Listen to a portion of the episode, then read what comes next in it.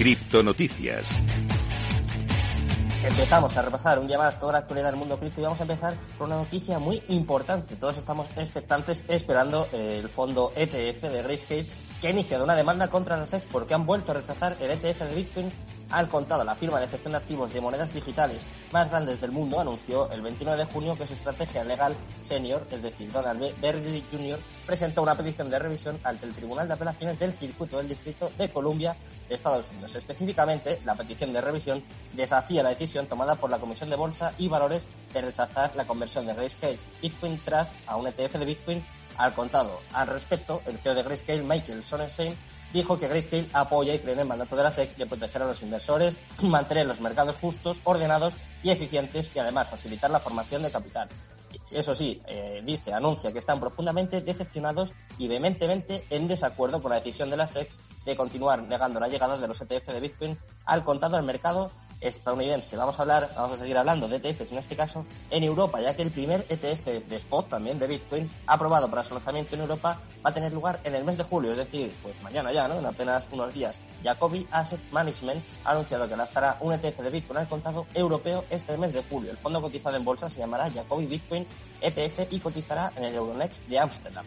Los inversores institucionales y profesionales europeos podrán invertir en Bitcoin a través del ETF por una comisión de gestión anual del 1,5% con el billete Bitcoin.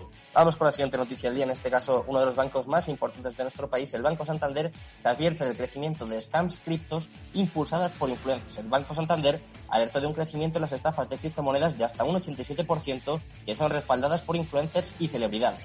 Expuso que en el último trimestre de 2021 creció un 61% y para el primer trimestre del año los scams impulsados por famosos ya habían subido hasta el 65%. El director de gestión de riesgos de fraude de Santander Reino Unido, Chris Ainsley, expuso que están viendo un aumento preocupante en las estafas de criptomonedas, sobre todo respaldadas por celebridades en las que los rostros familiares se utilizan indebidamente en las redes sociales para engañar a las personas y evitar que a menudo les cambien la vida invirtiendo fuertes sumas de dinero. ¿eh? Mucho cuidado con estas advertencias o con estas recomendaciones por parte de famosos que no tienen ni idea. Vamos con la última noticia del día. En este caso vamos a hablar un poco de Gavin Wood, el fundador de Polkadot, que ha anunciado la próxima generación de gobernanza dentro del ecosistema de Polkadot para un futuro descentralizado. El fundador y presidente de la Fundación Web3 de Polkadot, Gavin Wood, ha anunciado el sistema de gobernanza de próxima generación de Polkadot, es decir, GOP2, en la conferencia Polkadot Decoded que se está realizando en Buenos Aires los días 29 y 30 de junio.